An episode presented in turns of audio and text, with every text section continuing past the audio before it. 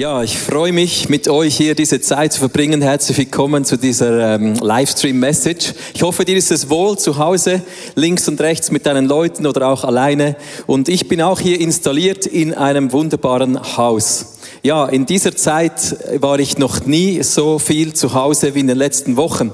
Ich meine, das Büro ist nicht mehr das Büro, sondern Homeoffice ist jetzt angesagt. Und wenn ich Homeoffice mache, da sind dann auch noch die Kinder im Homeschooling und alles findet im Moment zu Hause statt. Vielleicht hast du auch diese Leute gesehen, die sogar Home Training machen. Das sind diese Leute, die man sieht äh, zu Hause an Ort und Stelle laufen, Leute, die äh, wie Schwimmer durch die Wohnung sich bewegen. Es ist eine verrückte Zeit und auch die Kirche ist Home Church und das ist genial, dass wir das miteinander erleben dürfen. Ja, vor lauter Corona geht es uns fast vergessen, dass in ein paar wenigen Wochen wir Ostern feiern. Ja, Ostern ist das Highlight in der Geschichte für uns Christen, also eigentlich auch das Highlight in der Weltgeschichte überhaupt. Und ich möchte mit euch heute in ein Haus gehen, 2000 Jahre zurück, in eines der vielen Häuser in Jerusalem. Und an diesem Haus war Jesus am Tisch mit seinen Jüngern und er hat das Abendmahl gefeiert. Das Abendmahl ist eigentlich eine Pessachfeier, eine Passafeier, an der man sich erinnert, und zwar die Juden erinnern sich nochmals 2000 Jahre zurück, also 3000 Jahre von heute zurück, an diese Nacht, als sie aus Ägypten befreit wurden. Jesus sitzt also hier mit seinen Jüngern. Ihr feiert das Abendmahl. Ihr seht eingeblendete Vers, wo Jesus sagt, ich habe mich so gesehnt, mit euch zusammen dieses Passamal zu feiern. Und er nimmt seine Jünger vor seinem Tod am Kreuz in diese Passafeier hinein. Und er nimmt sie hinein, die Gedanken an die Vergangenheit. Noch einmal 1100 Jahre zurück. Und da gehen wir jetzt auch hin. 1100 Jahre zurück, von heute 3000 Jahre, in eine Nacht, die sehr speziell war, voller Spannung, voller Erwartung.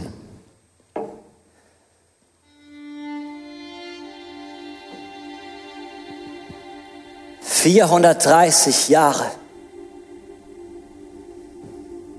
Seit 430 Jahren sind wir Sklaven der Ägypter.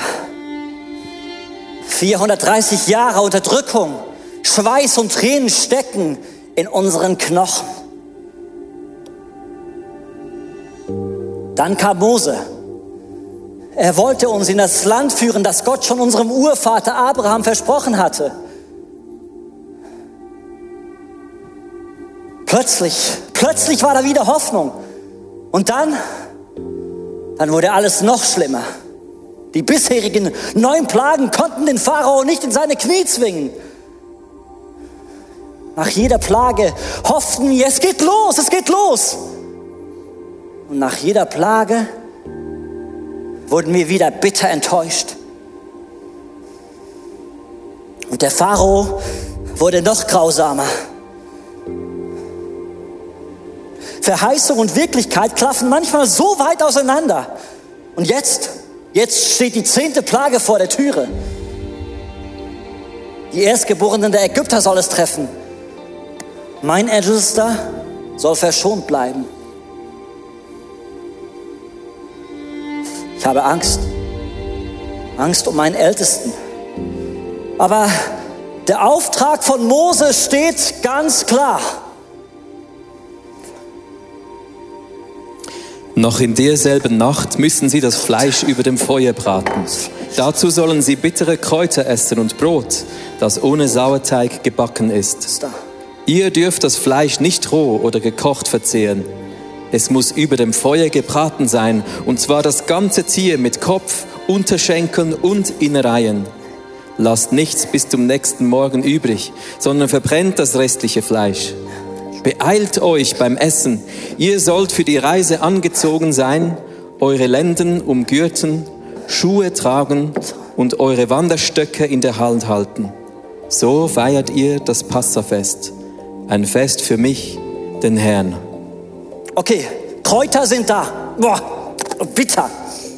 Aber passt ja perfekt zu meinem Gemütszustand. Brot, ungesäuert, ist auch da. Schmeckt bestimmt doch scheußlicher als die bitteren Kräuter. Wetten? Aber eben, jetzt muss alles schnell gehen, hat Mose gesagt. Keine Zeit für Hilfe. Nach dem Essen soll es sofort losgehen. Stock in der Hand, Schuhe an den Füßen, Kleider an, Lenden gegürtet. Es kann losgehen. Familie, wo bleibt ihr?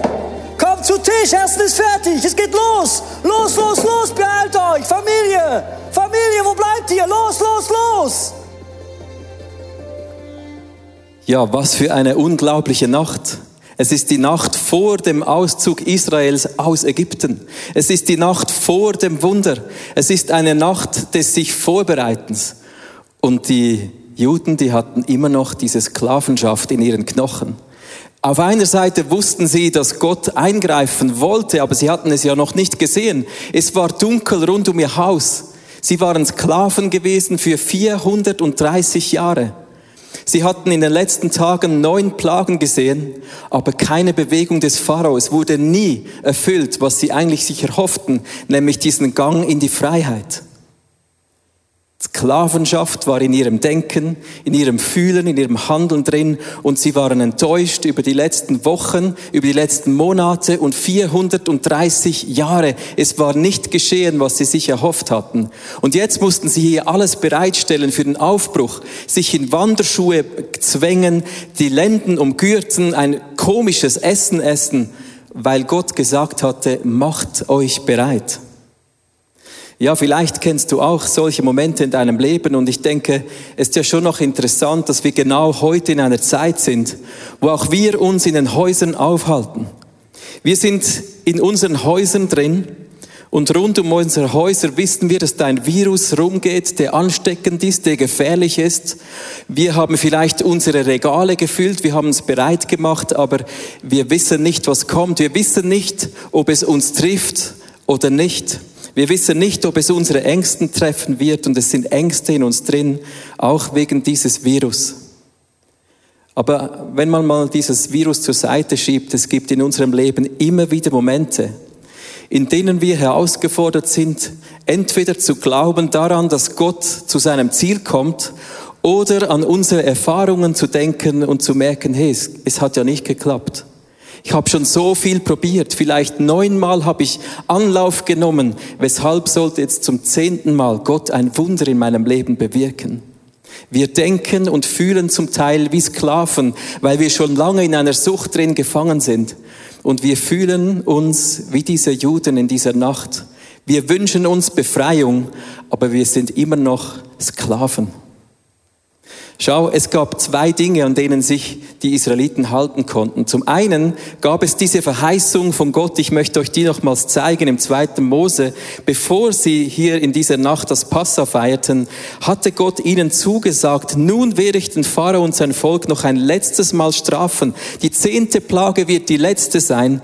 Danach wird er euch von hier wegziehen lassen. Ja, er wird euch regelrecht fortjagen.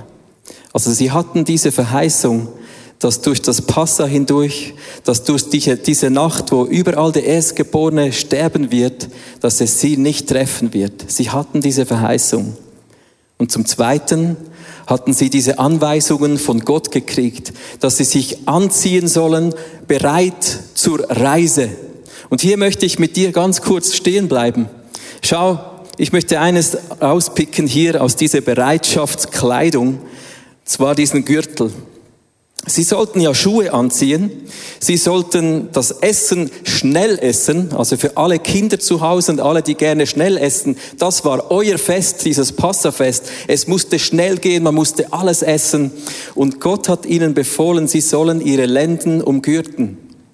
Das bedeutete damals, die Juden, die waren in ihren Häusern drin mit ganz langen Gewändern.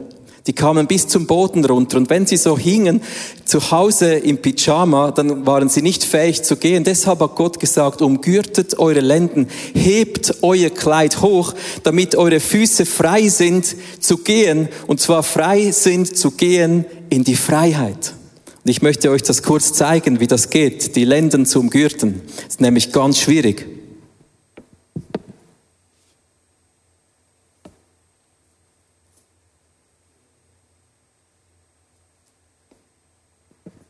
Ja, so schwer ist es doch nicht. Aber es ist ein Ausdruck, dass ich mein Kleid hochziehe und bereit bin für das Wunder, das Gott tut. Schau, es gibt einen Vers im ersten Petrus, wo der Petrus zur Gemeinde spricht und er sagt genau Folgendes auch zu dir und mir heute. Richtet euch daher ganz auf Jesus Christus aus. Umgürtet die Lenden eurer Gesinnung.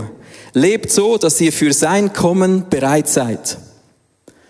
Was die Juden in dieser Nacht tun mussten, war, sich vor dem Wunder bereit zu machen für die Befreiung durch Gott. Also es war ein Aufruf, ihre Lenden zu umgürten, bereit zu sein, dass wenn Gott das Wunder tut, dass sie dann nicht noch lange Zeit brauchten, um durch dieses Wunder hindurch in die Freiheit zu gehen. Das ist auch eine Einladung an dich, wenn du schon lange enttäuscht bist, schon vieles versucht hast, schon einiges dich an den Anschlag gebracht hat, um, umgürte deine Lenden, deine Gesinnung, damit du nicht in der Sklavenschaft bleibst, in deinem Denken, sondern dass du dich umgürtest, dass du bereit bist, dass dann, wenn Gott eingreift, du hineingehen kannst in diese Freiheit für dich persönlich, in den Bereichen, wo du es noch nie erlebt hast. In den letzten Wochen haben wir uns immer wieder Gedanken gemacht, als ganze Familie, auch ganze ICF Church, wo kann ich, in welchem Bereich kann ich Jesus ähnlicher werden? Und ich habe immer wieder, seit Anfang Jahr, immer wieder ein Wort gehört für mich persönlich, und zwar das Wort Beweglichkeit. Nun, ich, ich weiß, ich bin jetzt nicht der beweglichste Typ. Ich kann zum Beispiel nicht einmal einen Arm ganz durchstrecken. Mein Ellbogen, der klemmt irgendwie. Und ich hatte schon das Gefühl, doch, das macht schon Sinn für meinen Körper, weil ich habe ja Kraft, ich habe Ausdauer, aber an der Beweglichkeit, da mangelt es. Aber ich wusste nicht, was das sein sollte. Aber ich habe mich trotzdem entschieden, für diese 40 Tage bis Ostern jeden Tag Beweglichkeitsübungen zu machen. Und meine Jungs, die lachen mich aus, wenn ich da draußen im Garten, ihr seht das auf dem Bild, meine Übung mache oder zu Hause drinnen im Haus. Und ich mache das jeden Tag. Und ich erzähle dir diese Geschichte deshalb, weil es noch nie eine Phase in meinem Leben gab, wo ich derart viel Beweglichkeit brauchte in meiner Gesinnung wie in den letzten Wochen. Seit Ausbruch dieser Corona-Krise ist alles anders geworden. Man muss sich umbewegen, man muss bereit sein, um etwas zu tun aus dieser Geschichte, sonst fällt man in eine Depression, in eine Sklavenschaft, in eine Schwere. Und ich kann jeden Morgen, wenn ich diese Übungen mache, sagen, Jesus, danke, dass du zu mir gesprochen hast. Ich bin dir gehorsam, ich will das tun und ich will bereit sein, hineinzugehen in einen neuen Abschnitt in meinem Leben, der Beweglichkeit heißt, agil, ich möchte mich bewegen dorthin, wo du mich führst. Schau, ich wünsche dir, dass du dir Raum schaffen kannst in den nächsten Tagen, in diesen Wochen, wo dir vieles unsicher ist, damit du bereit bist, damit deine Lenden umgürtet sind für den Moment, wo Jesus kommt und dich befreien möchte. Er will dich hinausführen aus deiner Gefangenschaft. Deshalb mach dich bereit. Zieh dein Gewand hoch, umgürte die Lenden, nimm den Wanderstab und mach dich bereit. Für mich heißt das, dass ich die Verheißungen Gottes in der Bibel lese, dass ich sie bete über mir. Vielleicht fühlst du dich einsam, dann lies dir selber vor, wie Gott zu dir sagt, ich bin bei dir jeden Tag bis an das Ende dieser Welt. Es gibt so viele Verheißungen, die in unser Leben passen. Lies sie dir persönlich vor, damit du im Glauben gestärkt bereit bist für den Moment, wo Gott ein Wunder in deinem Leben tut. Ich möchte mit dir wieder zurück in dieses Haus gehen, wo Jesus mit seinen Jüngern das Abendmahl nimmt. Jesus hatte mit ihnen zurückgeblendet in diese Zeit des Passa, der Auszug aus Ägypten, die Nacht vor diesem Auszug. Und es ist jetzt die Nacht vor dem großen Wunder, oder auch der großen Niederlage auf den ersten Blick, wo Jesus sterben wird. Und es ist die Nacht, wo er sich bereit macht mit seinen Freunden, wo er sagt, ich habe mich gesehnt, mit euch dieses Abendmahl zu essen. Und schau, wenn die Juden ein Abendmahl nehmen, dann ist das nicht ein Abendmahl, sondern das Passaessen. Und beim Passaessen, da gibt es den Moment, wo der Familienvater bittere Kräuter auf dem Tisch nimmt, sie in Salzwasser düngt und zusammen mit einem Brot nehmen alle, die am Tisch sind, dieses bittere Kraut in den Mund. Und die bitteren Kräuter, die stehen für die Erinnerung an damals in Ägypten, als sie Sklaven waren, an diese bitteren 430 Jahre von Sklavenschaft, von Unterdrückung, von Not. Das Salzwasser steht für die Tränen, die sie vergossen hatten in ihrer Not drin, in ihrer Trauer, in ihrer Entbehrung in Ägypten. Und es ist genau in dem Moment, bevor Jesus diese Kräuter eintaucht, wo die Jünger ihn fragen, Jesus, wer wird uns eigentlich verraten? Und ihr seht eingeblendet die Antwort von Jesus. Er sagt, es ist derjenige, dem ich das Brot mit den Kräutern äh, übergebe, das ich jetzt dünke. Und Jesus dünkt das Brot mit den Kräutern vermischt. Er nimmt das so, er dünkt das ins Salzwasser und er überreicht das Judas, Judas Iskariot.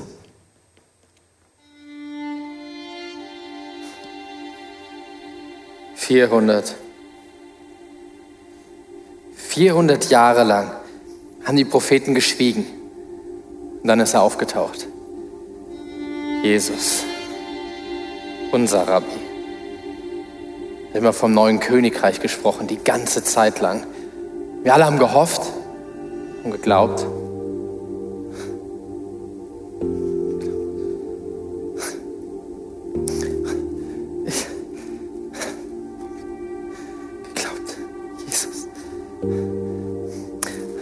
Vergeben's.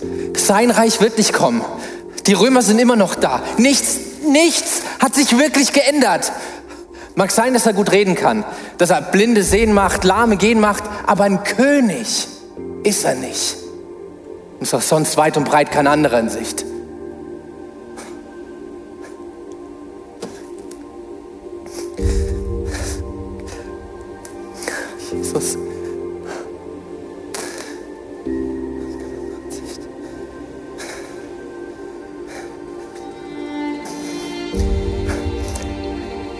Aber das wird sich jetzt ändern. Wir können nicht mehr warten. Ich nehme die Sache jetzt selbst in die Hand.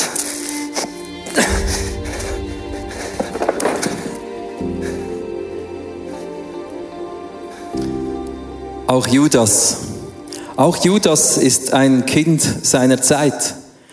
Damals, als Judas lebte, als Jesus unterwegs war mit seinen Freunden, da hatte es vorher 400 Jahre lang keinen Propheten gegeben, kein Sprechen von Gott. Und Judas hatte seine Erwartungen und Hoffnungen in diesen Jesus. Ihr habt seine Emotionen gespürt. Es war der Moment, als Jesus ihm diese bitteren Kräuter überreichte, gedüngt in das Salzwasser der Tränen, der Trauer der damaligen Zeit in Ägypten. Da kam dem Judas diese Galle hoch.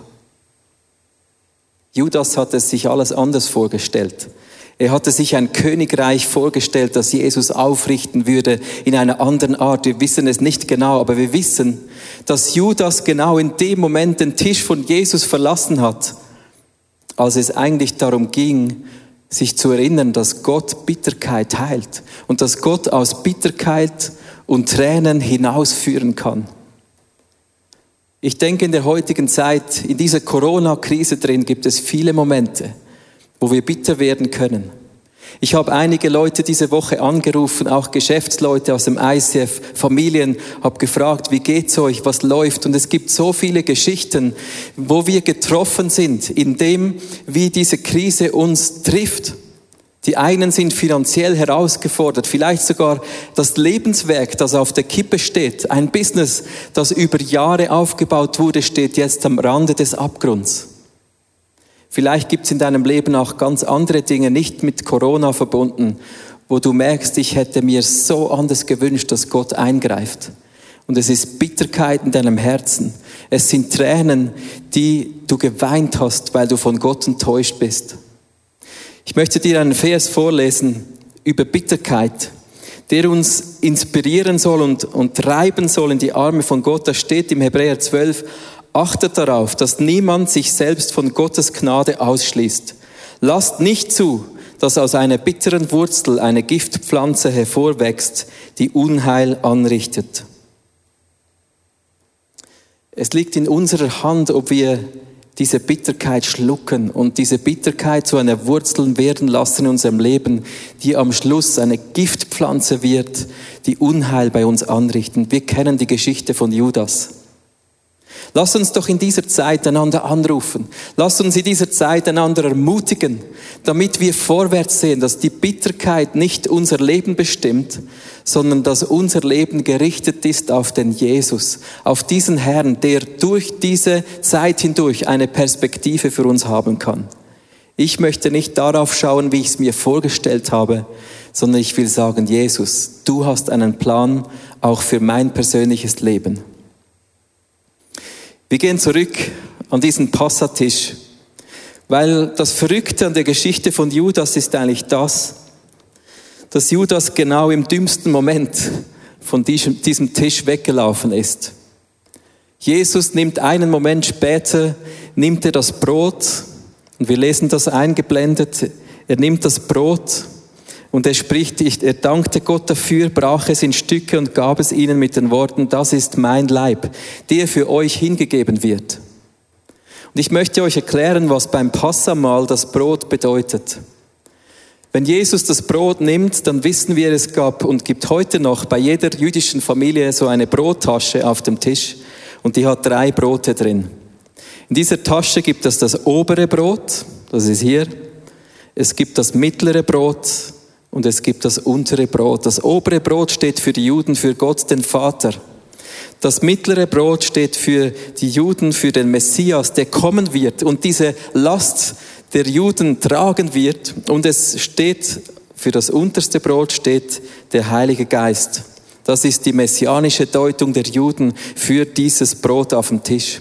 Und jedes Mal, wenn der Moment kommt, wo ein Familienvater zum Punkt des Brotes kommt, dann nimmt er dieses Brot heraus, das mittlere Brot, das für den Messias steht. Er bricht es in zwei Hälften. Er legt die eine Hälfte wieder zurück in die mittlere Lasche und nimmt die andere Hälfte, die er abgebrochen hat, wickelt sie in ein Tuch und dann macht der Familienvater etwas Cooles für die Kinder. Er versteckt das irgendwo im Haus. Und erst am Schluss der Feier dürfen die Kinder dann überall im Haus herumschwirren und dieses Brot, das eingewickelt ist in einem Tuch, suchen und dem Vater wieder an den Tisch bringen. Das erinnert uns natürlich an unsere Osterhasensuche, die schon bald in ein paar Wochen stattfinden wird. Jetzt am Schluss des Essens nimmt auch Jesus dieses Brot wieder hervor das vorher versteckt war.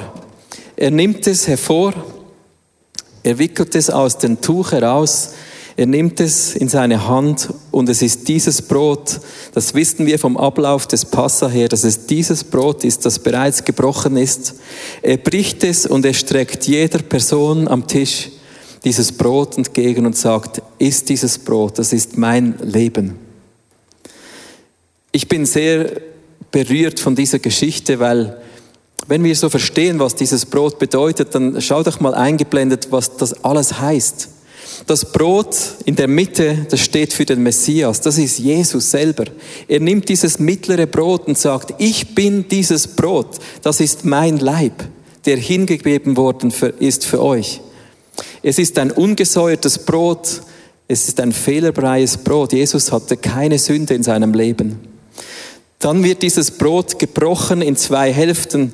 Die eine Hälfte wird in Tücher gewickelt. Jesus ist gestorben am Kreuz. Sein Leib wurde gebrochen und dann in ein Tuch gewickelt und begraben für drei Tage. Dieses Brot wird weggelegt bei den Juden und dann wieder hervorgeholt. Nach drei Tagen ist Jesus auferstanden, aus diesen Tüchern herausgekommen. Die Gräber, die Tücher im Grab waren leer. Und dann nimmt Jesus genau dieses Brot, bricht es und sagt, von diesem auferstandenen Leib gebe ich euch, es ist mein Leib, der wird hingegeben für euch. Das ist so ein kraftvolles Bild. Judas ging im dümmsten Moment von diesem Tisch weg. Lass uns Menschen sein, die da bleiben und dieses Angebot von Jesus in Anspruch nehmen. Er ist derjenige, der jede Krankheit auf sich geladen hat. Jesus ist derjenige, der sagt, ich bin bei euch jeden Tag bis an das Ende der Welt. Ihr dürft Anteil haben an meinem Leben. Ich bin so begeistert, dass ich Jesus in meinem Leben habe, weil ich mich deshalb auch nicht fürchten muss vor dem, was um mein Haus herum geschieht. Ob mich das Unheil trifft oder nicht, ob mich die Corona trifft oder nicht, ich weiß, Jesus ist in meinem Leben. Und ich habe Anteil an ihm, weil ich sogar seinen Leib essen darf. Das ist die Bedeutung des Abendmahl. Ich bin Teil von ihm und er ist Teil von mir. Und das ist die Hoffnung mitten im Sturm. Das ist die Hoffnung mitten in dieser Krise, wo wir drinstecken. Das ist auch die Hoffnung für dein persönliches Leben. Immer wenn die Juden am Schluss des Festes ankommen, dann singen sie das Hallel. Das ist ein Halleluja-Lied, das ist Worship. Sie enden das Passamal mit Worship. Sie haben ja auch ein paar Mal Wein getrunken. Ist ein fröhlicher Moment. Und schau, Passa ist ein Vorbereiten, ein sich bereit machen, ein sich die Lenden gürten. Und Jesus hat das Hallel gesungen, das, das Halleluja. Er ging mit einem Worship-Song hinaus. Es steht in der Bibel, dass sie nach dem Passamal das Hallel sangen. Nach diesem Lied gingen sie an den Ölberg. Und wir wissen, das ist der Ort, wo Jesus Blut geschwitzt hat, weil er wusste, jetzt kommt meine Zeit wo ich sterben werde, wo ich mein Leben hingebe für die gesamte Menschheit. Heute gilt dieses Angebot für dich.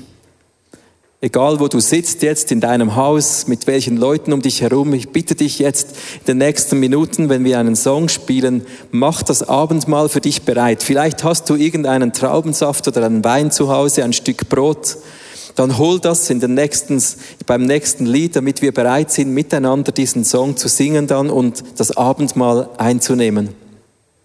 Das Abendmahl ist die Einladung von Jesus, teilzuhaben an seinem Wunder. Vielleicht bist du auch wie diese Juden schon enttäuscht und du hast vieles dir erhofft, aber wenn du zurückschaust in deinem Leben, da gibt es kein Wunder. Steh heute auf und sage, ich entscheide mich. Ich umgürte meine Länder. Ich mache mich bereit für das Wunder von Jesus. Vielleicht bist du enttäuscht von der Art, wie Gott in deinem Leben wirkt, wie der Judas. Du bist bitter.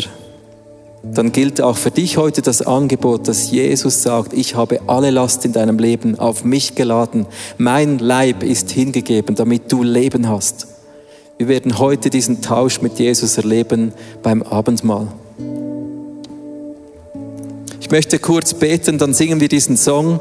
Ihr könnt euch zu Hause oder wo auch immer seid installieren, mit mir zusammen das Abendmahl zu nehmen. Jesus, ich danke dir für diese Wahrheit, dass du ein Gott bist, der sich kümmert, dass du ein Gott bist, der unsere Last, unsere Leiden, unsere Krankheit auf dich genommen hast, damit wir Leben haben. Danke für dieses Angebot heute. Wir beten dich an. Amen. Holt doch jetzt eine Abendmahl, macht euch bereit zu Hause, wo ihr seid, damit wir nachher das gemeinsam nehmen können.